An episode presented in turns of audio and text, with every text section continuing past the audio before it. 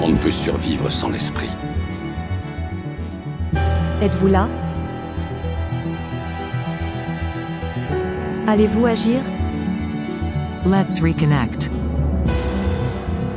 Y aurait-il une géométrie du réel? Reconnect us to the earth.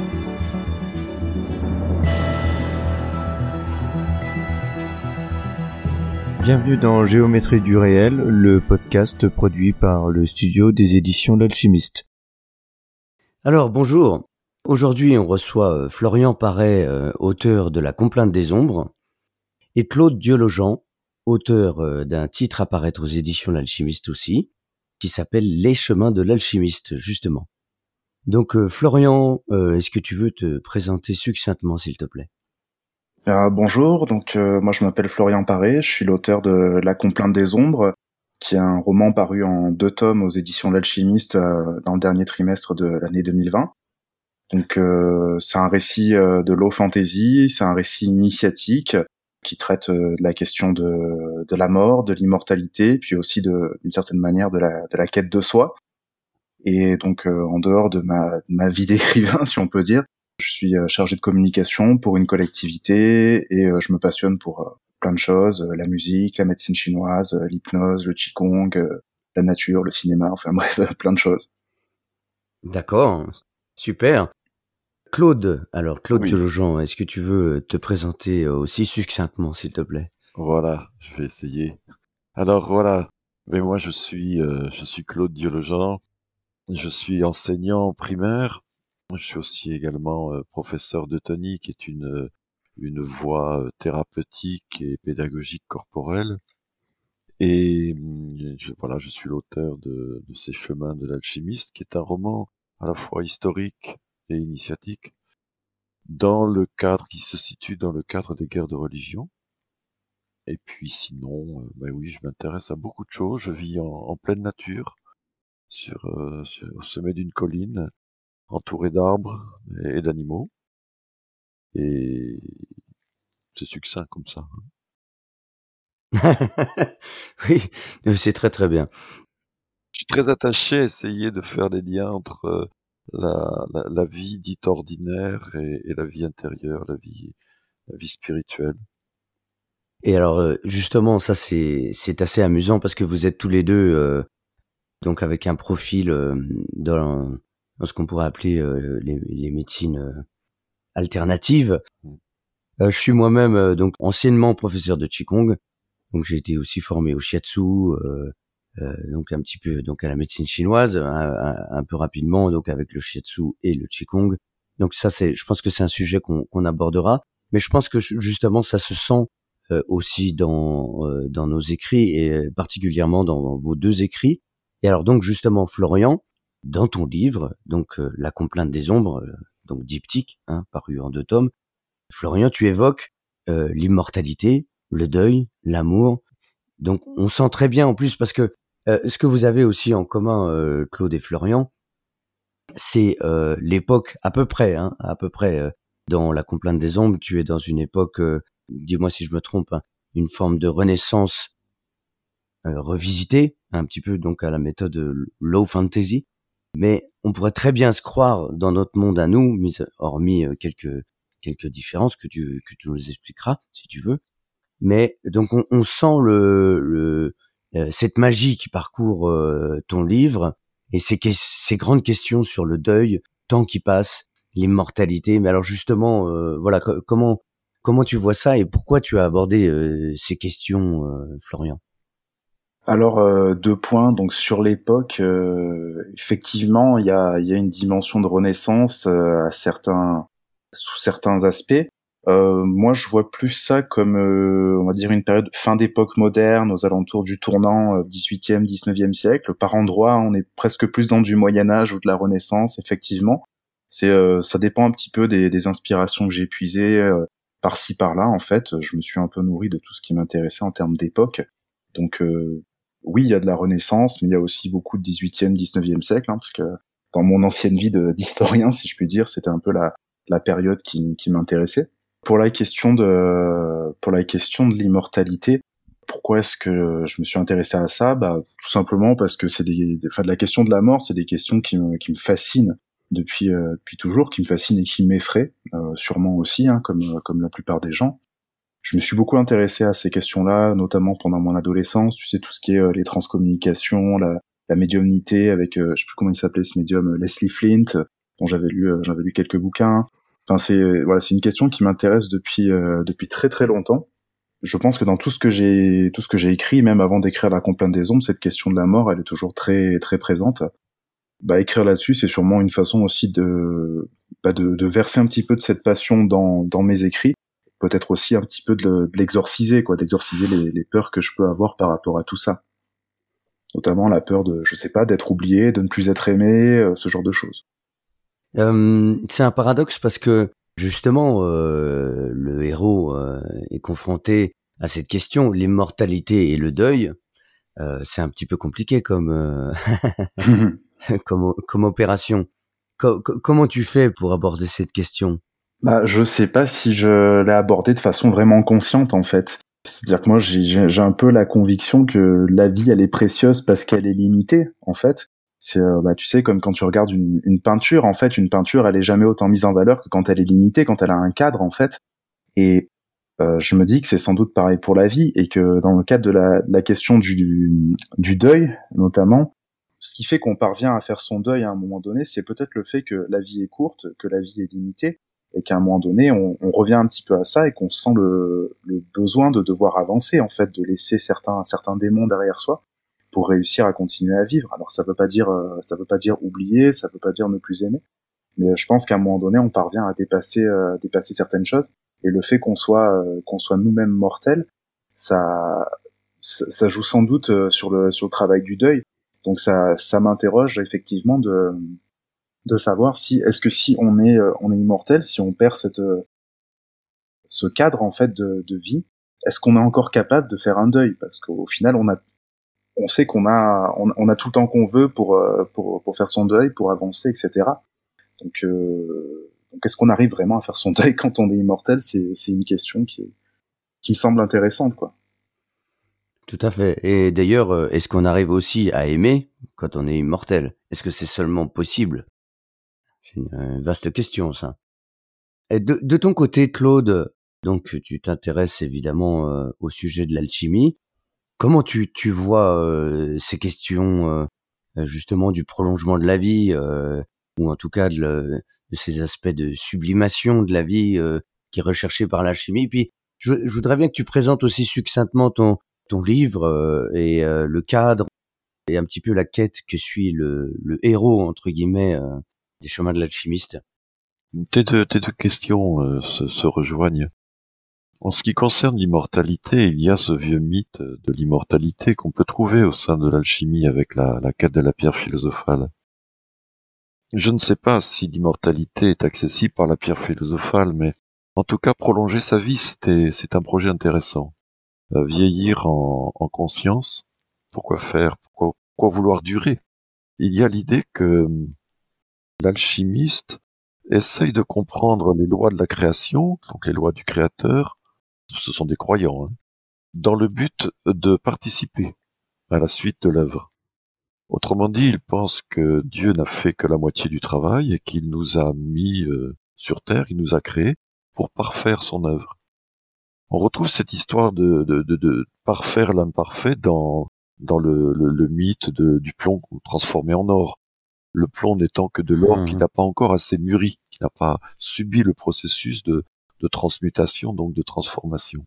Alors l'idée de, de, prolonger sa vie pour l'alchimiste, c'est intéressant parce que plus il va pouvoir étudier la matière, les œuvres, l'étude même euh, livresque des choses, du monde, plus il participe à cette œuvre de perfection, on pourrait dire, ou en tout cas de perfectionnement de d'un monde qui n'est pas achevé.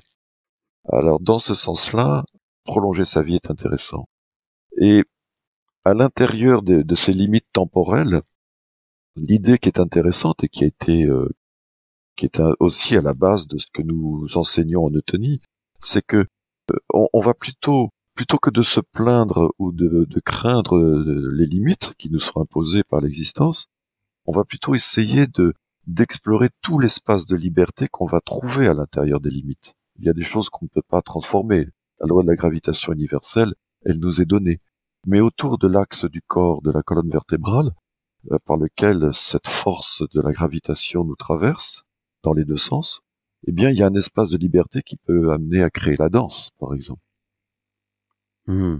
Et d'ailleurs, euh, je ne sais pas ce que tu en penses, Claude, euh, dans les, enfin, en médecine chinoise, dans, dans, la culture euh, chinoise ancestrale, on retrouve les mythes de, de l'alchimie, l'alchimie intérieure, le chant de cinabre, mhm. l'histoire de la perle, mhm. les, huit, les huit immortels. Donc, on a il y a beaucoup de, de philosophie, de contes, d'enseignements aussi autour de ça. Alors, on les retrouve aussi dans le Qigong mais donc, c'est marrant parce qu'il y a une, euh, il doit y avoir des subtiles différences euh, euh, quand même que tu, tu vas pouvoir mettre en avant. Mais en tout cas, ce, que je voulais dire, c'est que on peut faire des ponts entre différentes traditions alchimiques. Tu me diras si oui ou non c'est pertinent. Mais, mais du coup, pour en revenir à, à, ton livre, le héros, lui, est confronté à un travail alchimique, donc un travail sur lui-même, au travers des, des, péripéties que finalement on peut rencontrer aussi au XXe siècle, c'est-à-dire euh, euh, l'amour, la mort, le deuil, euh, la guerre aussi, l'exil, puisqu'à un moment donné il est exilé, enfin sans spoiler tout le tout le livre. Voilà. Alors comment combiner cette quête intérieure, cette transcendance Voilà. Bon, toi tu parles de Dieu. Bon, moi j'ai un langage plutôt laïque, mais mais je comprends tout à fait. Hein. Voilà. Alors, vas-y. Comment tu expliques un petit peu ça? Enfin, J'ai posé beaucoup de questions, mais je pense que tu vois ce que je veux dire. Ouais. Alors, je reviens sur les ponts que tu as, essayé de, mettre en place. Je connais un petit peu, un tout petit peu, pour avoir eu la chance de rencontrer l'ancien médecin personnel du Dalai Lama, Tenzin Chadrak, qui nous expliquait que pour l'élaboration des pilules de longue vie, donc on retrouve ce processus alchimique aussi dans la, la médecine tibétaine, eh bien, elle ne pouvait se faire et se réaliser que à certains moments euh, calculés astrologiquement, mais aussi dans un état de prière euh, du récit des mantras. Les lamas récitent des mantras très particuliers, notamment celui du Bouddha de mmh. médecine. Et on retrouve la même idée dans, dans l'alchimie occidentale. C'est-à-dire que l'état intérieur de, de l'adepte, de celui qui est en train de, de travailler sur son creuset ou qui est en train de rassembler des matières à l'intérieur d'un ballon pour le mettre en coction, l'état intérieur euh, est primordial. C'est-à-dire que l'opération extérieure est aussi en lien avec des opérations internes. D'ailleurs, l'alchimiste ne commence rien sans être passé d'abord par l'oratoire.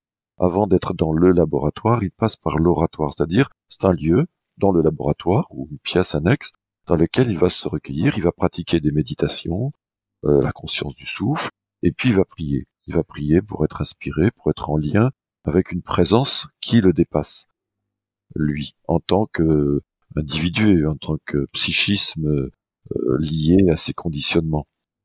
Donc on voit que dans l'alchimie telle que je l'ai explorée euh, dans, dans, les documents que j'ai pu, j'ai pu lire, il y a toujours ce, ce, cette dialectique entre ce que je fais à l'extérieur euh, est en lien avec mon état intérieur, mais aussi ce que je découvre à l'extérieur me renseigne sur quelque chose qui doit changer, qui doit bouger en moi. Autrement dit, la transformation mmh. de la matière est aussi liée à notre transformation de notre propre terre intérieure, propre matière. Euh, on retrouve dans la mystique euh, orthodoxe cette histoire de spiritualiser la matière et de corporifier l'esprit sans qu'il y ait de confusion ni de séparation entre ces deux dimensions de l'être.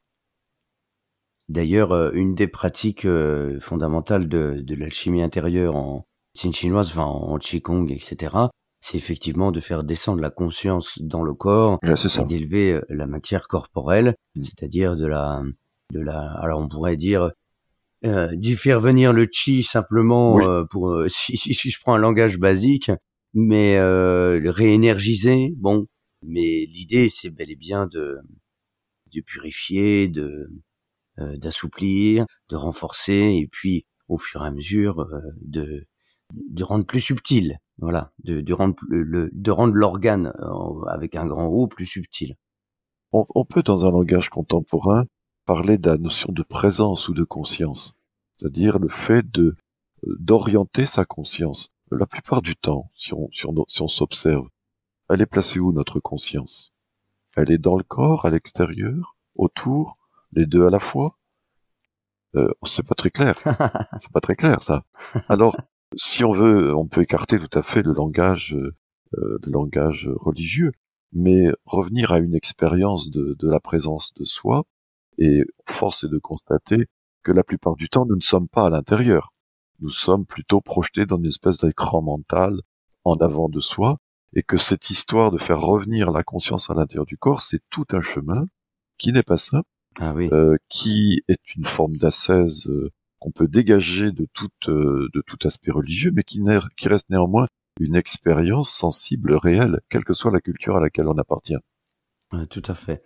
Florian, bon, toi euh, qui as aussi suivi euh, un cursus euh, de, de Qigong, euh, de médecine traditionnelle chinoise, qu'est-ce que tu penses de tout ça et, et quel est ton lien peut-être plus ou moins lointain hein, avec euh, la complainte des ombres?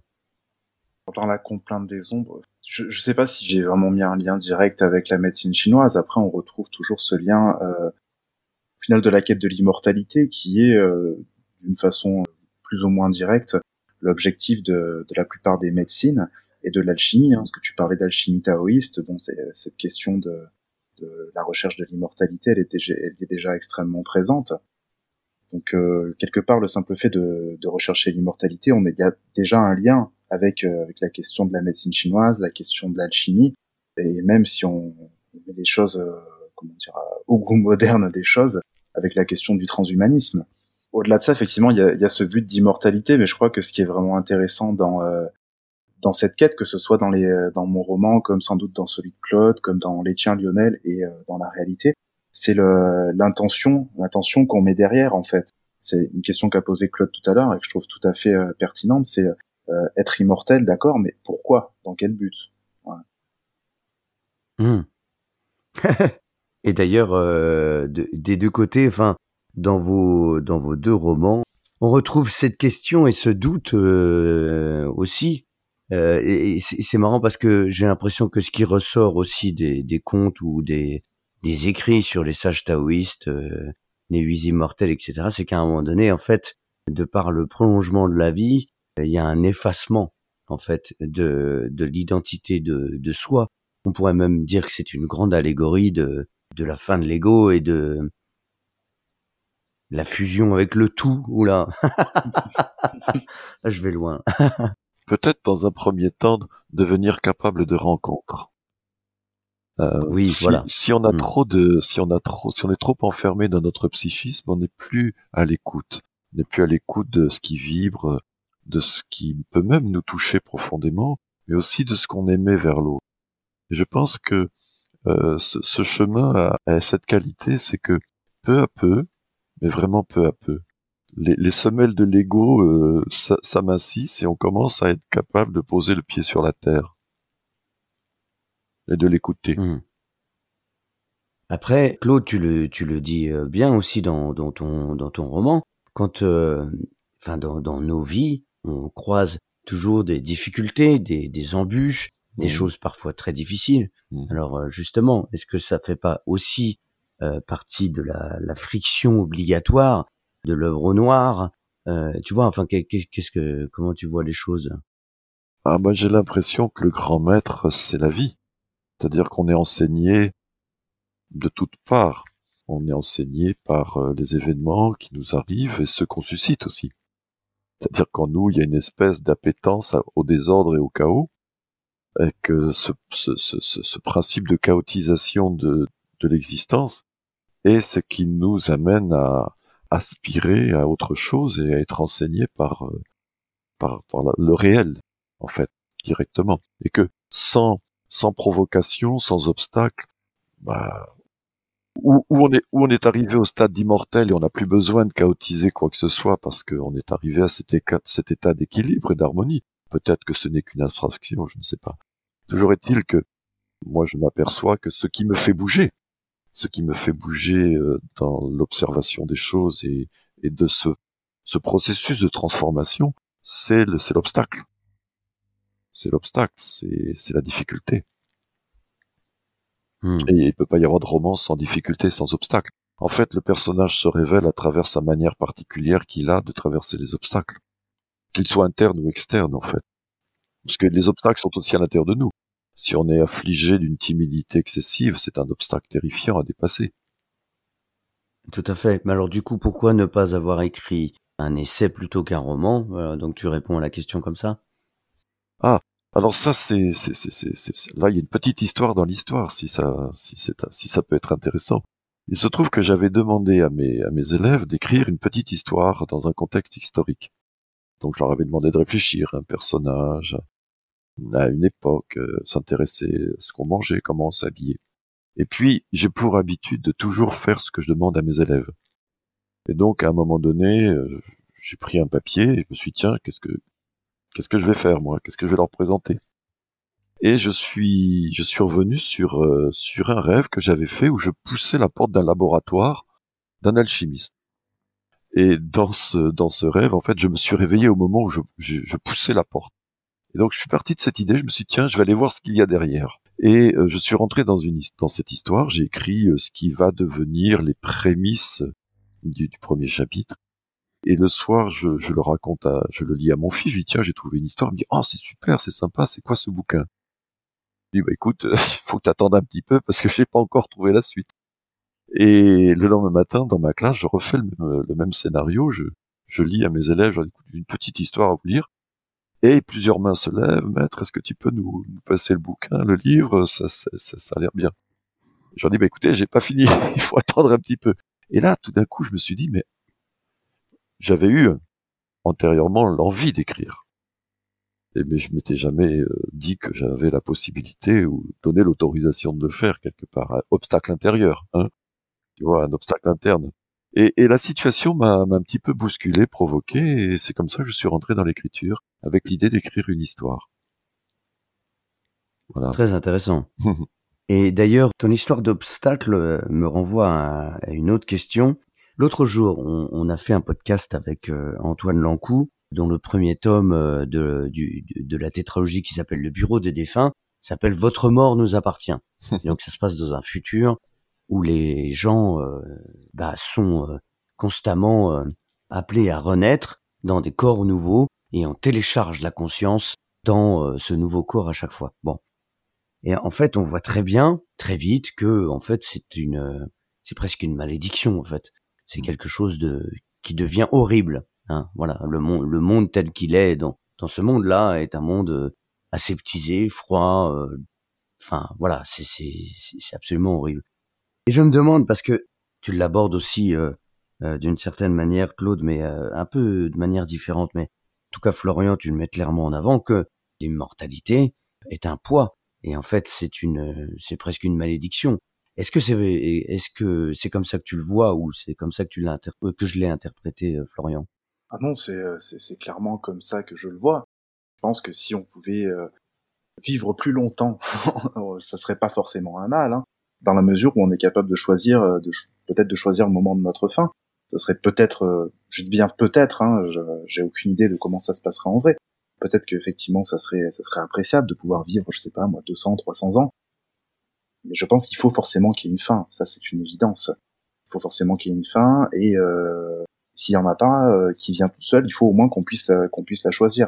Alors bon là évidemment tu, fais le lien avec la question de l'euthanasie hein, qui est euh, qui est quand même assez assez brûlante euh, ces derniers temps euh, dans notre pays.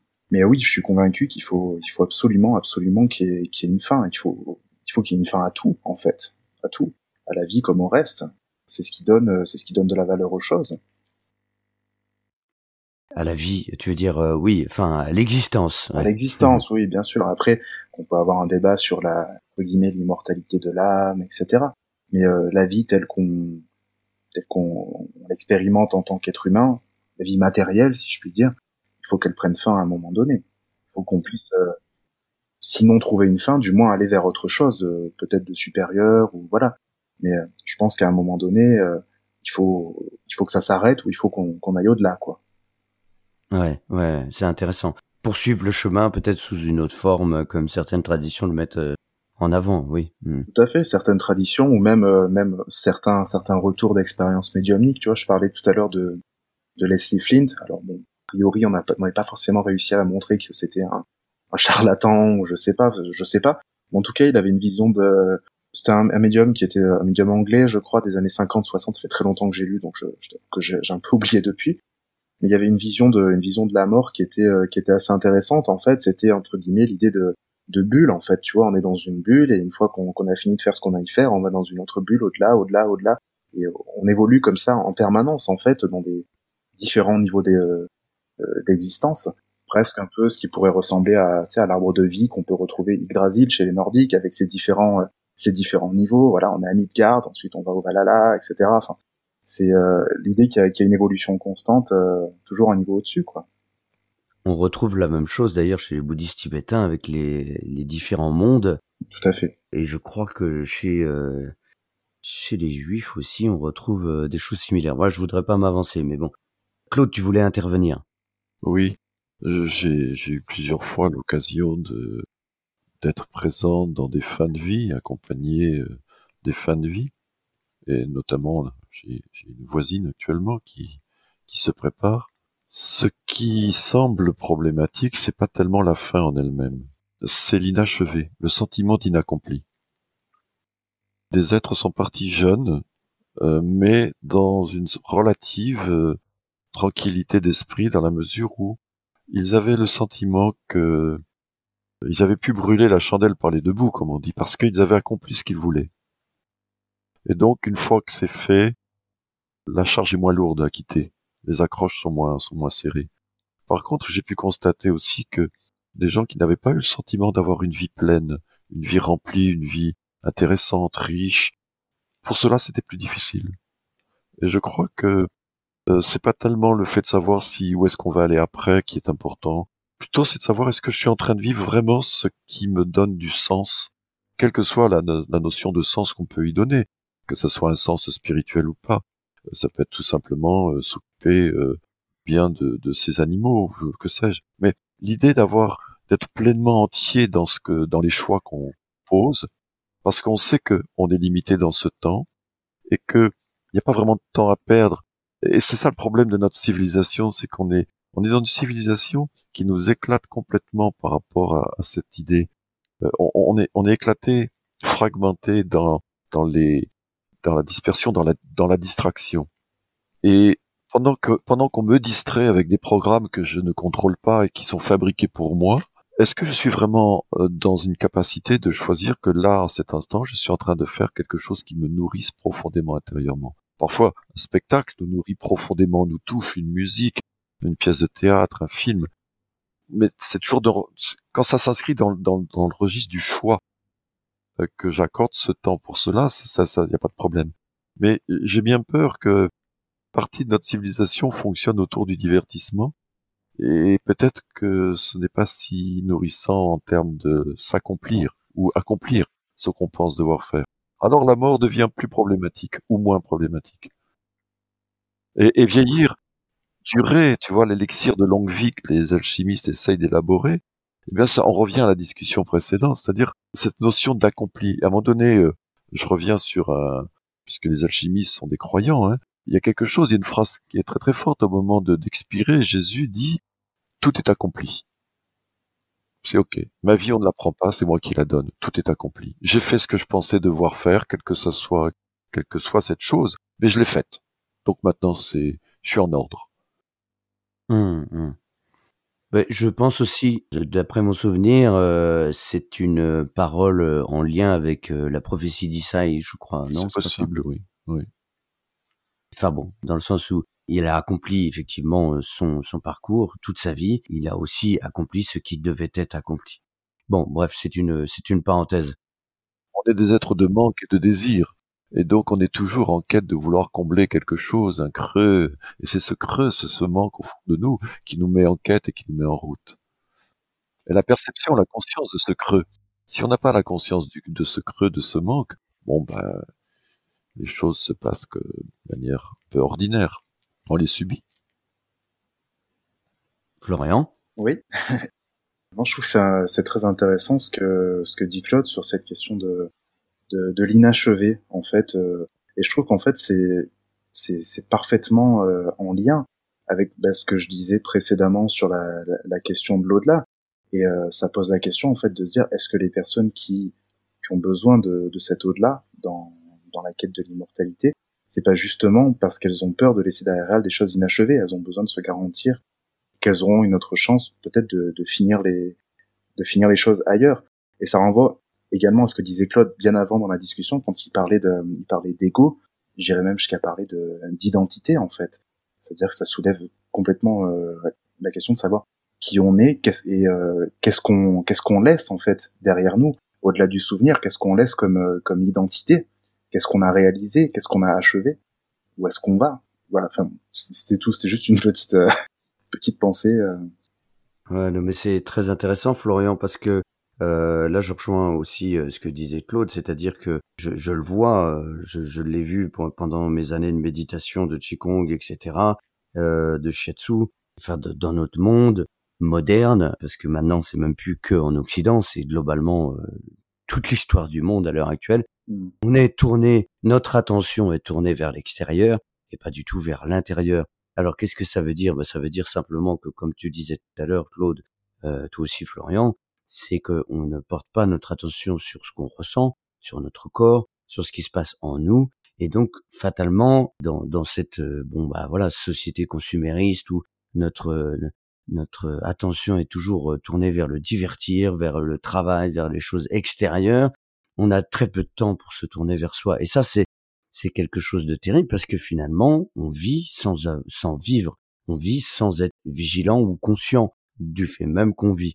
Et donc, il est compliqué pour, euh, par là même, de réaliser ce qu'on porte en soi de réaliser.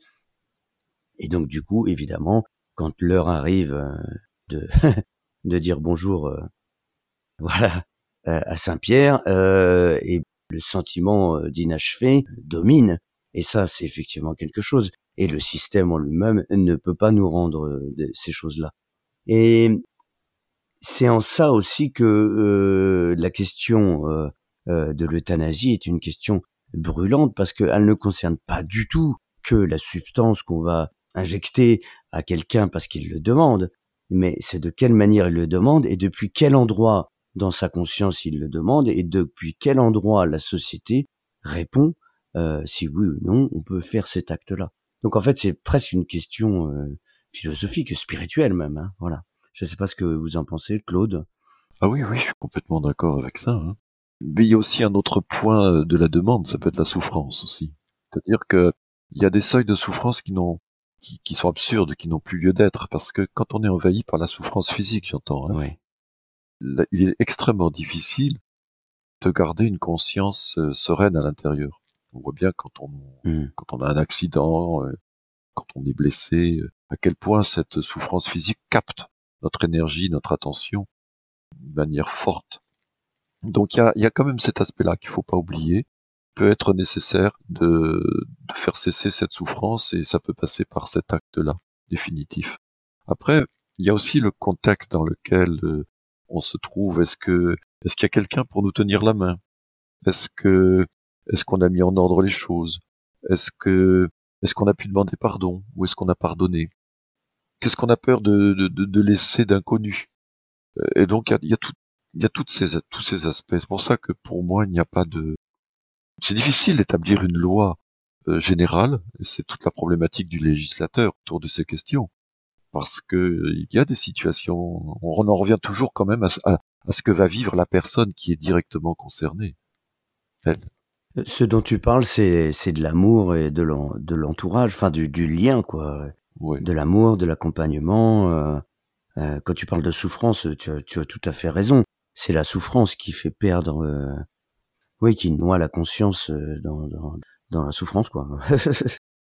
Elle peut déshumaniser à un point où on ne peut ah plus, oui, peut plus justement manifester notre présence en tant qu'humain euh, dans la dignité.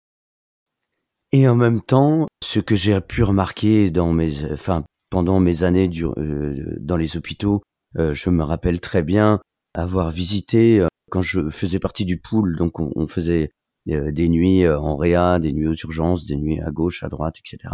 Puis à un moment donné, à Necker, enfant malade, donc là où j'ai travaillé de nuit, euh, j'avais visité le service de médecine interne où il y avait des enfants bulles, enfin des enfants donc malades de, de leucémie, etc.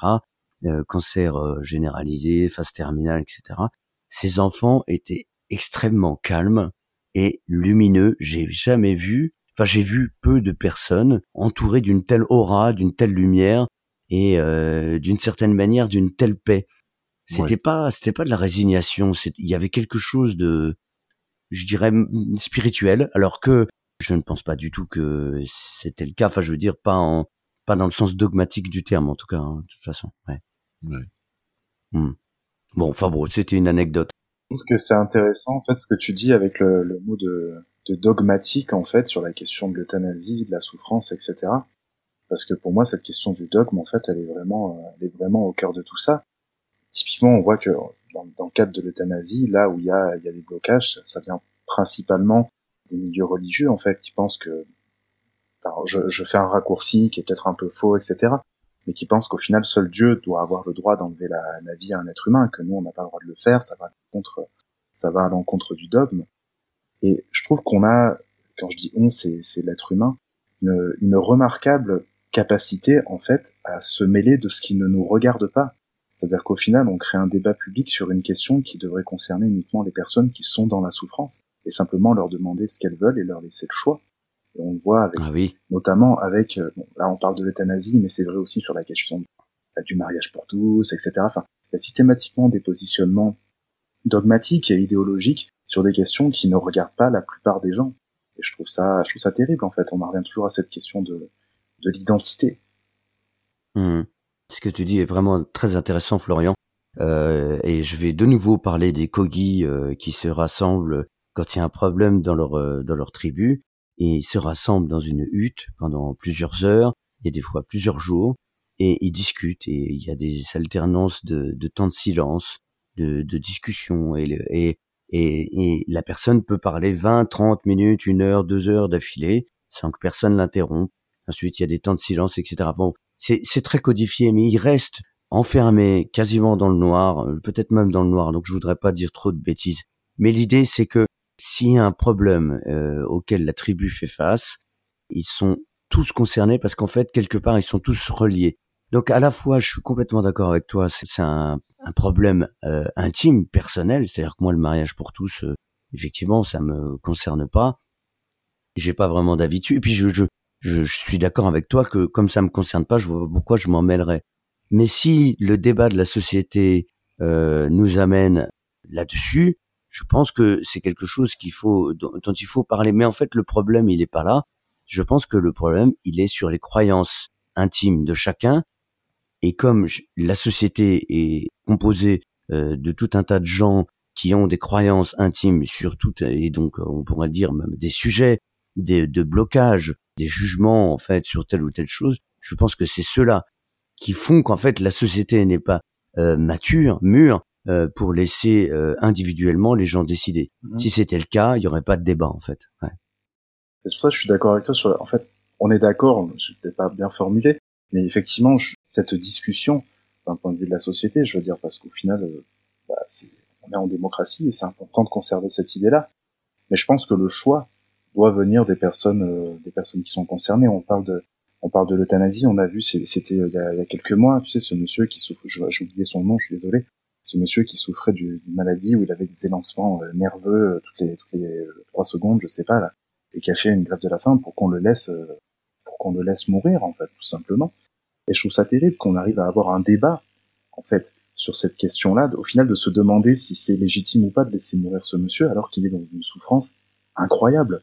Alors moi, je suis vraiment à chaud là-dessus parce que je suis vraiment à chaud sur cette question-là parce que, bah, comme tu, voilà, comme tu sais, je m'intéresse à la question de la médecine chinoise, la question de la souffrance, etc. Bah, c'est un truc qui me, qui me retombe vraiment l'estomac en fait.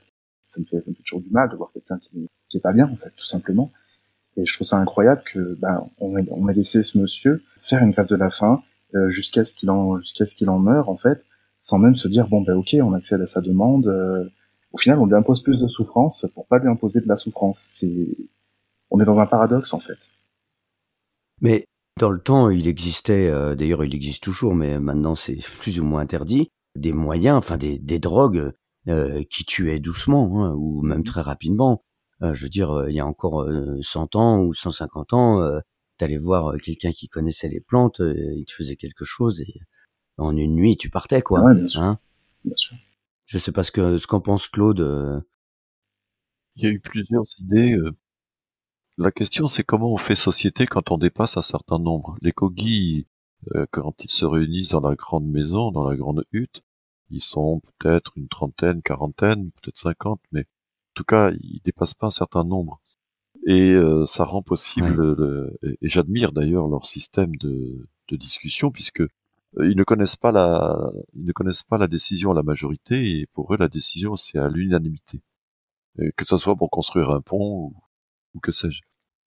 Nous, ce qui nous, ce qui, nous, on est sur une autre dimension, on est 66 millions, et, euh, et en plus, on est regardé euh, par le monde entier. C'est-à-dire qu'on n'est plus dans une espèce de d'ère culturelle unique et partagée, comme tu disais, Lionel.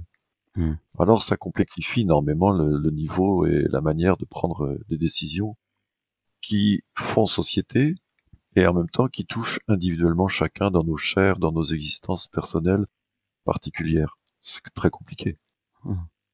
Ensuite, par rapport à, l'histoire du, dogme, pour en revenir euh, au roman sur l'alchimie, les alchimistes sont des gens qui euh, connaissent évidemment l'existence des différents systèmes de dogmes, mais leur position n'est pas dogmatique, leur position est expérientielle. C'est-à-dire que ils, ils ne s'appuient pas sur un, un champ de croyance, mais sur un champ de découverte, et ces découvertes concernent aussi bien l'expérience intérieure que, qu'extérieure. Alors ça, ça colore, euh, ça colore leur, euh, leur approche du réel, à tel point d'ailleurs qu'on ne devrait pas parler d'alchimie, parce que c'est un concept, c'est à nouveau, c'est une étiquette euh, générale, mais on devrait parler plutôt d'alchimiste au pluriel, chacun euh, ayant euh, son approche. On voit même, par exemple, dans l'élaboration de ce qu'on appelle le lion vert, qui est une, une étape dans l'œuvre de transformation de la matière. Certains alchimistes vont dire il faut mettre du cuivre, d'autres disent non, il faut surtout pas en mettre. Voilà, c'est, ils ont une, ils ont vraiment une, une voix qui est pas tellement, euh, qui est pas tellement collective en fait. Et nous, le, ce genre de questions, le euthanasie ou pas, euh, mariage pour tous, etc., ce sont des, des questions qui concernent le collectif.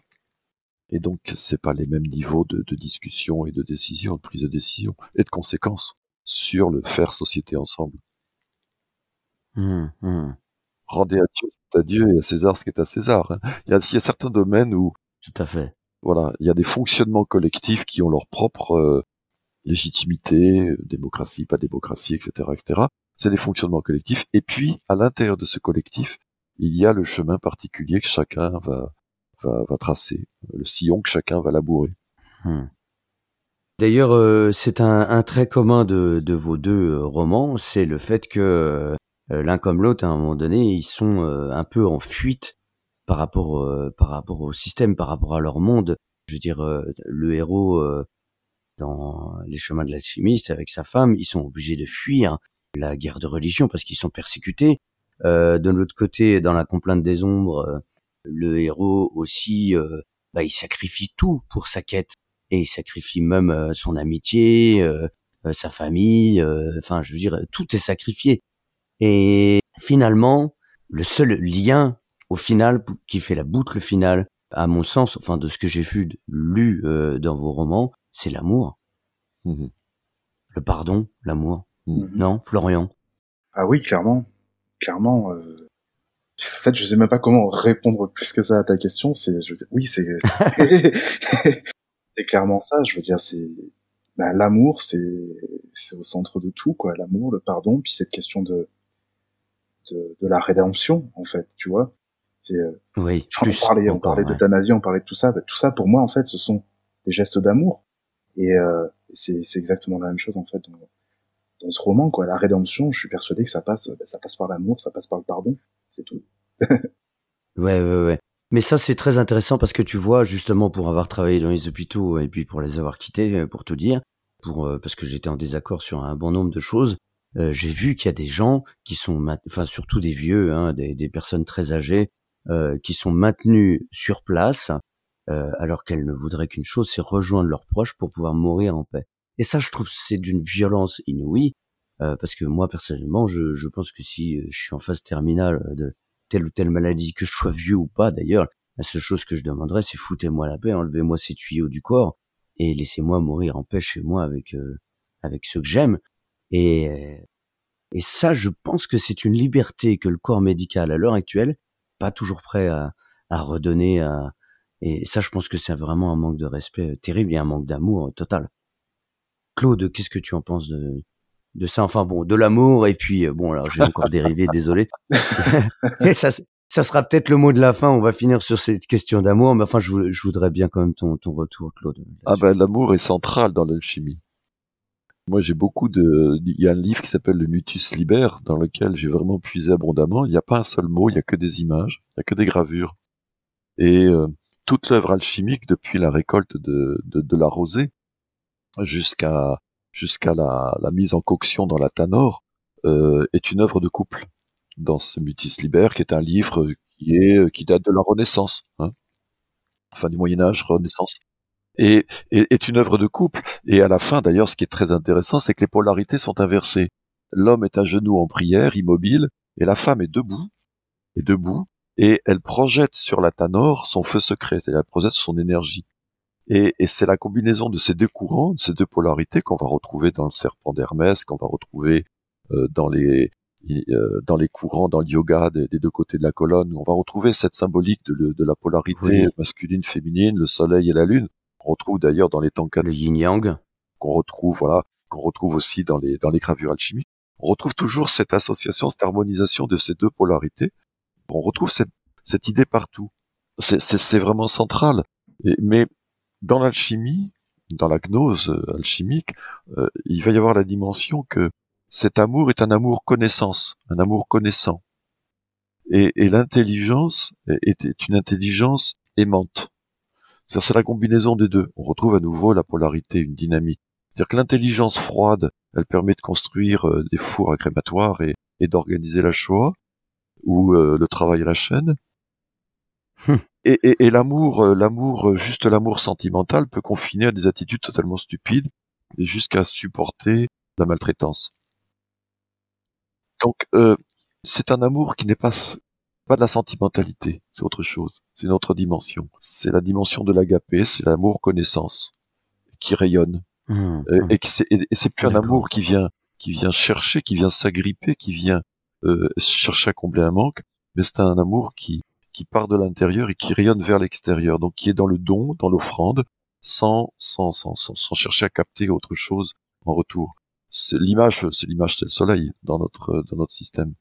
Et c'est au cœur de la transformation alchimique. C'est-à-dire que là, on arrive, la question de l'amour se pose au deuxième œuvre, l'œuvre blanc, où l'alchimiste va devoir développer ses valeurs propres. Il a, il a terminé l'œuvre noire. L'œuvre noire, il s'est séparé de ses conditionnements. En tout cas, il en a pris conscience. Il a pris conscience de ce qu'il a hérité dans sa généalogie. Et il ne veut plus en être dépendant. Il va développer son propre chemin. Et euh, en tant qu'homme, euh, en tant qu'alchimiste masculin, il va devoir rencontrer sa polarité féminine. Pourquoi faire? Bien sûr, faire couple, euh, etc. on connaît l'histoire, mais c'est que en, observant, en se laissant toucher des qualités propres au féminin, à la femme qui est en face de lui, il va aller voir à l'intérieur où il en est par rapport à ces qualités-là, qu'il doit éveiller en lui-même. C'est-à-dire que pour être complet et être actif, pour transformer la matière, il faut qu'il devienne androgyne, psychiquement, psychologiquement ou spirituellement. Et cette opération d'androgyna, qui va se produire dans le creuset, qui va se produire dans la matière, il doit la réaliser en lui, et pour ça, il doit intégrer les, qualités féminines qu'il va trouver chez sa partenaire, mais il doit les intégrer en lui-même pour devenir plus complet. C'est très, c'est très fort ce que tu dis parce que, en plus, on, le voit dans euh, dans le parcours du héros dans les chemins de l'alchimiste, et euh, je fais le lien aussi avec la complainte des ombres parce que le héros dans la complainte des ombres, il est quand même euh, sauvé aussi entre guillemets par l'amour de sa fille et de, de son, je sais pas si c'est son épouse ou son amante, mais quand même finalement l'énergie féminine, c'est le féminin sacré le féminin symbolique qui le sauve lui aussi, non, Florian? Bah, je saurais pas t'apporter une réponse, euh, une réponse ferme et définie, et définitive en fait. Euh, c'est possible. Je pense qu'on peut l'interpréter comme ça. Après, j'irai pas jusqu'à dire que je l'ai conscientisé. Pour moi, il est sauvé par l'amour de sa fille et de sa femme et par l'amour qu'il ressent pour elle. Après, est-ce que euh, j'aurais pu écrire le livre et au lieu qu'il ait une fille, il aurait eu un fils? Tu vois ce que je veux dire C'est peut-être que ça aurait ça aurait très bien marché aussi. Après, inconsciemment, je l'ai fait comme ça, donc peut-être qu'il y a cette question de féminin sacré qui qui intervient. Je trouve que c'est une interprétation qui est vraiment intéressante. Après, je, je mentirais en disant que je l'ai conscientisé en tant que tel. C'est marrant. Moi, c'est comme ça, c'est comme ça en tout cas que je l'avais lu. Euh, c'est comme ça que j'interprétais euh, la façon aussi dont, dont lui il est enfermé dans une tour et, et comment il en sort. Enfin bon, c'est bourré de symbolique hein, ton livre. Hein. Enfin bon. C'est ça qui est intéressant avec la littérature, c'est qu'on il y a toujours des, des dizaines d'interprétations qu'on peut faire d'une œuvre et, et, elles sont toutes justes en fait parce que du moment où on y voit un message, bah, même si c'est pas forcément ce que l'auteur a cherché à envoyer, on peut, enfin, on est toujours libre d'interpréter les choses quoi. je trouve ça magique. c'est magique. Bon, eh ben, euh, ce sera le mot de la fin. Le voilà, euh, c'est magique. Je voulais te rajouter quelque chose, Lionel. Oui, vas-y. Bien sûr. C'est-à-dire que on est dans une société qui, commence à, reconnaître qu'il y a une répression, il y a une dimension répressive du féminin qui a été cantonnée dans une dans une fonction. Hein. Et à mon avis, cette répression du féminin a coupé notre être, euh, que qu'on soit homme ou femme, qu'importe, de, de notre être essentiel parce que on est dans la dimension de la de l'accueil, de la réceptivité. On est dans on est dans la, dans la dimension matricielle. Donc cette dimension, on en revient à ce qu'on avait dit au tout début. On est dans une société qui est très ce que tu disais hein, sur la production, la productivité, le travail, l'extériorisation. Cette dimension de l'intériorité, retournée vers soi, si on a du mal à y accéder dans notre société, c'est parce que cet aspect de l'archétype féminin, de l'accueil, de la matrice qui reçoit de l'information, a été coupé en termes de valeur. Euh, euh, on n'a pas valorisé cet aspect de l'être. Or, nous en sommes porteurs, mais nous en sommes aussi endeuillés si nous ne lui donnons pas euh, de la place dans notre quotidien. C'est-à-dire, on revient à l'attitude de l'alchimiste, il commence par l'oratoire avant de vrai. Il va aller se mettre dans un état de réceptivité, d'accueil, une attitude féminine, on pourrait dire, en termes d'archétype, pour recevoir l'information juste de son action et la compréhension tout à fait. de ce qui se passe. Voilà. Donc l'amour est central. Ouais, l'amour est central et euh, faut déjà s'y ouvrir aussi. Oui. Et, et, et je, je, finis sur deux, deux, deux, petites choses. On voit bien qu'aujourd'hui, on est dans un état de violence et d'éclatement absolu et où le jamais où le féminin est, est, est subit la, la, la, violence de l'oppression masculine par la prostitution forcée, la vente des corps, etc., etc. Oui, ça fait aussi euh, pas loin de mille ans que que ça que ça dure. Hein. Euh, ouais, ça a bien commencé. Euh, ouais, voilà, vers euh, vers l'an 600, 800. Oui, donc ça fait bien ouais 1400, 1500 ans. Ça, c'est une crise de civilisation. On doit évoluer là-dessus. Si on évolue là-dessus, ah oui, oui, tout à fait. Si on évolue sur ce sur cet aspect-là, la société deviendra moins violente, à mon avis. la femme est l'avenir de l'homme. Exactement. Eh ben, Belle conclusion. Écoutez, euh, super podcast. Euh, merci beaucoup, Florian. Euh, peut-être que tu veux ajouter peut-être un, un, dernier mot euh, avant de conclure? Bah, je dirais juste que c'était un, un, plaisir de participer à ce podcast. Quoi, c'est c'est même frustrant parce qu'en fait, on a envie de continuer à parler comme ça toute la journée. Je trouve. c'est vous êtes deux personnes très intéressantes et j'ai envie de vous écouter toute la journée, quoi. ah ouais. Merci. Ouais, c'était aussi très intéressant de discuter avec toi. Bon, donc euh, on recevait Florian Paré euh, pour la complainte des ombres, donc euh, le diptyque qui dont les deux volumes sont parus hein, aux éditions L'Alchimiste, et donc Claude Diologen pour son livre Apparaître, c'est au mois de mars, voilà, le 16 mars, voilà exactement. Donc Les chemins de l'alchimiste, donc Claude Diologen. Bah écoutez, merci Florian. Merci Lionel. Merci, merci Claude. Merci Lionel. Et puis merci Florian. C'est une magnifique euh, occasion de pouvoir comme ça parler ensemble, de manière aussi, aussi tranquille et aussi simple. Merci, allez, allez, à bientôt. Salut. À bientôt. Salut.